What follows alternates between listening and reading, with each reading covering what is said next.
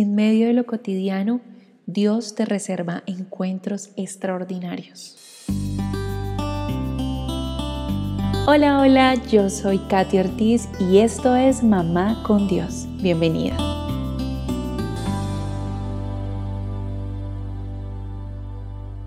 Hola, espero que hoy esté siendo un hermoso día para ti que te estés levantando con ánimo, que estés iniciando este día con fe, con esperanza. Y bueno, hoy ya oficialmente día laboral, eh, hoy ya no tenemos un día festivo o feriado, ya hoy tenemos que enfrentarnos a la rutina, tenemos que enfrentarnos a nuestras tareas diarias, a nuestro trabajo, bueno, a tantas cosas en nuestra agenda. No sé cuántas tengas tú en tu agenda, pero gracias por estar aquí, gracias por apartar estos minutos para que juntas podamos eh, darle a Dios esa, esa prioridad y ese espacio de nuestro tiempo de escuchar una palabra que nos aliente, que nos motive y que pueda quedarse en nuestra mente durante el día y nos permita estar eh, yendo hacia Él y acercándonos más a Él, que finalmente es el propósito de este espacio. Y hoy quiero hablarte de, de algo muy bonito y quiero que te imagines por un momento caminar por la vida como los discípulos en el camino a Emaús. Estaban ellos inmersos en su rutina, pero Jesús se les unió en lo ordinario de, esa rutina y sus vidas cambiaron. Y yo quiero que me acompañes a leer este relato maravilloso que vamos a encontrar en el Evangelio de Lucas capítulo 24 versículos 13 al 35 y dice, ese mismo día, dos de ellos iban a un pueblo llamado Emaús, que distaba unos 11 kilómetros de Jerusalén. Iban hablando sobre todo lo que había sucedido. Mientras conversaban y discutían, Jesús mismo se acercó y comenzó a caminar con ellos, pero algo impedía que sus ojos los reconocieran. Él les preguntó, ¿qué conversación es esa que traen ustedes entre sí mientras van de camino? Ellos se detuvieron cabizbajos. Uno de ellos, llamado Cleofas, o Cleofás le contestó, ¿eres tú el único forastero en Jerusalén que no sabe lo que ha pasado allí estos días? ¿Qué es lo que ha pasado? les preguntó. Todo eso que tiene que ver con Jesús de Nazaret, contestaron. Era un profeta poderoso en obras y en palabras delante de Dios y de todo el pueblo. Nuestros jefes de los sacerdotes y nuestras autoridades lo entregaron para ser condenado a muerte y lo crucificaron. Nosotros esperábamos que sería Él quien redimiera a Israel. Además de todo esto, hoy es ya el tercer día desde que esto pasó. Algunas mujeres de nuestro grupo nos han asustado, pues fueron muy de mañana al sepulcro y no hallaron su cuerpo. Vinieron diciendo que incluso habían visto una aparición de ángeles, quienes dijeron que Él estaba vivo. Algunos de los que están con nosotros fueron al sepulcro y hallaron las cosas como las mujeres habían dicho, pero a Él no lo vieron. Entonces Jesús les dijo, qué poco entienden ustedes y qué lentos son para creer todo lo que anunciaron los profetas. ¿No era necesario que el Cristo padeciera estas cosas antes de entrar en su gloria? Y comenzando por Moisés y por todos los profetas, les explicó lo que en todas las escrituras se refería a él. Cuando llegaron cerca del pueblo a donde iban, Jesús hizo ademán de seguir adelante, pero ellos le insistieron diciendo, Quédate con nosotros porque ya es tarde y el día se ha inclinado hacia la noche. Entró pues a quedarse con ellos. Y sucedió que cuando estaban en la mesa con ellos, tomó el pan, lo bendijo, lo partió y se lo dio. Entonces se les abrieron los ojos y lo reconocieron, pero él desapareció de su vista. Y se decían el uno al otro, ¿no ardía nuestro corazón en nosotros mientras nos hablaba en el camino y cuando nos explicaba las escrituras? Y levantándose en aquella misma hora, regresaron a Jerusalén y hallaron a los once reunidos con los que estaban, que decían, es verdad, el Señor ha resucitado y se ha aparecido a Simón. Y ellos contaron lo que les había pasado en el camino y cómo lo habían reconocido al partir el pan.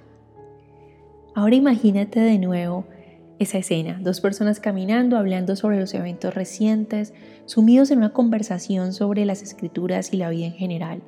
En medio del ordinario surge un momento extraordinario, la presencia de Jesús misma caminando junto a ellos.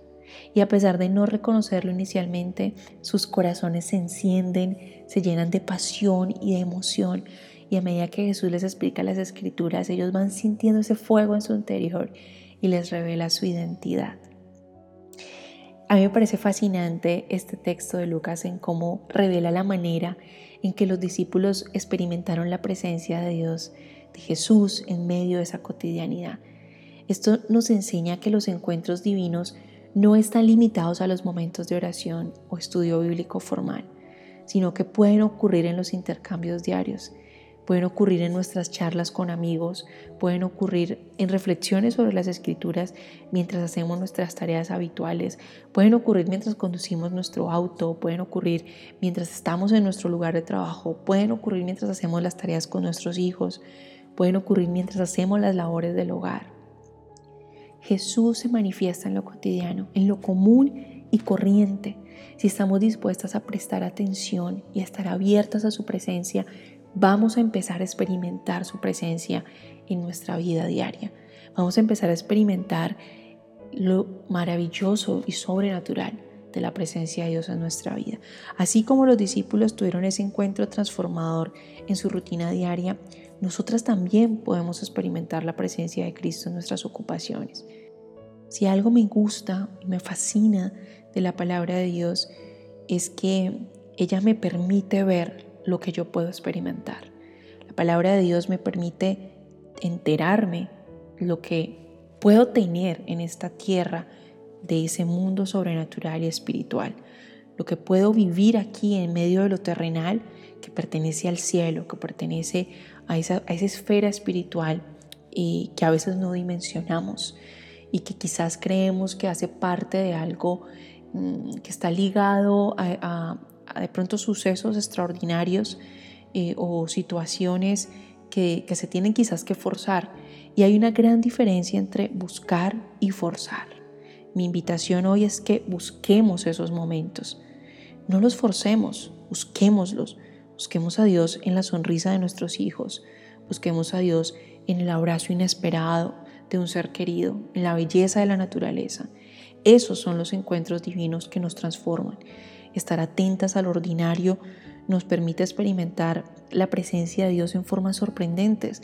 Es poder justamente destacar lo hermoso en medio de todo lo cotidiano. En esas cosas, en las conversaciones correctas, con las personas correctas. Pienso que si nosotros enfocamos nuestra vida a encontrar a Dios en cada aspecto de ella, vamos a empezar a encontrarle un sentido diferente a nuestra rutina diaria. Así que quiero dejarte tres cosas hoy. Primero, los encuentros divinos no siempre son dramáticos. A menudo más bien son sutiles, pero son impactantes. Te van a dejar una marca. En lo cotidiano, segunda cosa, Dios nos revela su amor y también nos revela su presencia, pero tenemos que estar atentas. Y tercero, estar abiertas a estos momentos puede transformar nuestra perspectiva de nuestro día. Quiero que te quedes con esas tres cosas y que puedas reflexionar en ellas. Y deseo con todo mi corazón que hoy puedas ver a Dios aún en las cosas más sencillas y simples de este día. Señor, gracias por tu presencia.